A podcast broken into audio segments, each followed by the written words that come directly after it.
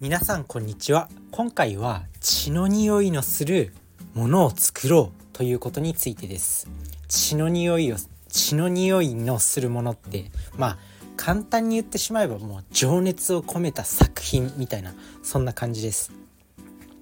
で今回この話をしようと思ったのは、まあ、自分自身が Voicy っていうアプリでね大手町のランダムウォーカーさんっていう方の発信を結構聞くことが多いんですけど、まあ、その方がお話ししていたのをそのまま丸パ丸パクリしてちょっと共有するっていう感じではあるんですけど この放送の概要欄にもその Voicy の URL は貼っつけておきます。まあ、そんな感じで、まあ、血の匂いのするコンテンツを作ろうっていうことなんですけど、まあ、最近ねいろいろまあ Kindle を自費出版で出せたりとかブログで自分で発信できたりとかあとはなんだ？こうチャット GPT が出てきたりとかしてまあコンテンツを作ることに関してはすごく簡単になってきたと思うんですよね。でもその中でやっぱりこう大変な労力をかけて作ったものと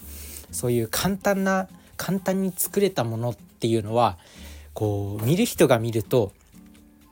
もう一瞬で見分けがついてしまうらしいです。で、まあ自分自身も確かにそうだなと思うんですよ。で、一時期こう Kindle 出版がめちゃくちゃ流行って自分自身が大学生ぐらいの時かな Kindle 出版がめっちゃ流行って自分自身も Kindle 端末を、まあ、読書が大好きだったんで大学生の時まあ今でも好きですけどまあ大学生の時はめちゃくちゃ本を読んでてで寝る前とかこう布団に入ってから Kindle 端末をこう開いてでなんか読める本ないかなみたいな。で大学生の時はそんなポンポン本を買えるほどお金もなかったんで、まあ、Kindle Unlimited っていうやつで結構ねあの月額980円でまあ0円で読める本っていうのがたくさんあったんですよ。でその Kindle Unlimited に登録されてる本って結構ねこう個人が自費個人が自費出版っていうかまあ Kindle で出版 Kindle 出版か、まあ、だからお金もかかってない出版するのにお金もかかってないと思うんですけど、まあ、そういったなんか自分で作って Kindle 出版をする、まあ、一般的な本はそういう出版社とかに持ってったりして編集者と一緒に編集したりとかして作り上げていくと思うんですけどその Kindle 出版っていうのはもう自分で書いた本をもうそのまま出せるんですよ。だからまあ言ってしまえば簡単に出せるんですね。でもその中でやっぱりこう Kindle 出版の本とちゃんとこう出版社から出版された本っていうのをまあ読み比べてみるとなんかねやっぱこう強さが足りないというかああこれ簡単なやつだなみたいな簡単なコンテンツだなみたいなのをすごく感じるんですよね。これ何なんだろうって思ったけどやっぱりこう血の匂いというか注いだ情熱まあ、どうやったら相手に伝わりやすいかとか文字数をどのぐらいにしたらいいか文字の大きさをどれぐらいにしたらいいかとか横書きがいいのか縦書きがいいのかどこにイラストを入れたらいいのかとか行間をどのぐらいにするかとかいろいろあると思うんですよね。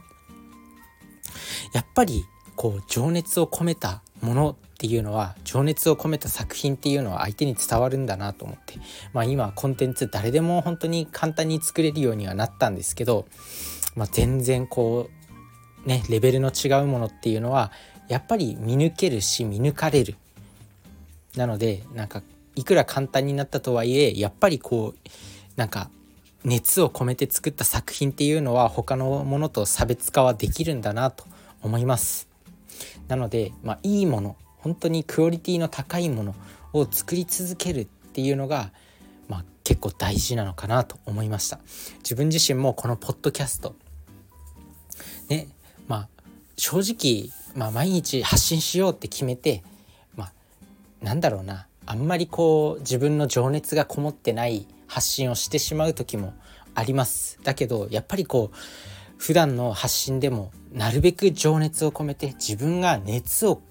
持ってこう乗って喋れるものっていうのを出していくのが重要なのかなと思いました。まあ、結構その情熱がクオリティに相関してるのかなと思います情熱が高ければ高いほど結果的にクオリティの高い作品になるっていうのが、まあ、結構これが的を射てる意見なんじゃないかなと思います。こうね根性論に聞こえるかもしれないんですけど、まあ、突き詰めると根性論って結局なんだろうこう科学的にも関係してるのかなと思います。なんかそういうね研究が研究があった方がまあこうエビデンスっていうのなんかそういう情熱があるとクオリティが高いものになるっていう、まあ、研究成果があるのかは知らないんですけど、まあ、そういう科学的なものはないにしてもやっぱりやっぱりねこう情熱のこもっているものっていうのがいい作品になるのかなと思います。まあ YouTube とか見ててもそうだと思います。あとは Netflix とかまあクオリティの高い作品あこれここまで考えて作られてるんだっていう作品はすごい情熱がこもってるのかなとすごいなんか語り継がれる作品なのかなと思います。あとこの話をしてて思い出したのがあの有名な黒澤明監督だっけ、まあ、黒澤監督の映画の時になんか聞いたことがあるエピソードがあってで黒澤監督のその映画の中でなんかの引き出し？なんかタンスだかなんか小物入れだかの引き出しが出てくるシーンがあったんですよ。でその引き出しをもうあの映画中に開かないんですよね。その引き出しの中身は別に開くことはないだからその中に物を入れなくてもいいんですよなのにこの黒沢監督は別にその映画の作品中で引き出しを開くことはないのにその引き出しの中身までその物小物アクセサリーだかなんだかをちゃんと入れてたみたいです。だから神は細部に宿るみたいな。あそこまで作り込んでるんだみたいな。正直映画中では誰も気づかないよ。開けないんだから。別に入れなくたって作品の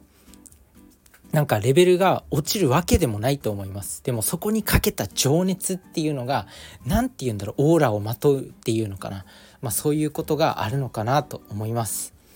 なのでまあなんか自分自身がこう今ねいろいろ作れるじゃないですか何を作るにしても仕事するにしても情熱っていう部分血の匂いをにじませるっていうものが本当に重要になってくるのかなと思います。是非意識してみてください。それじゃあね、バイバーイ。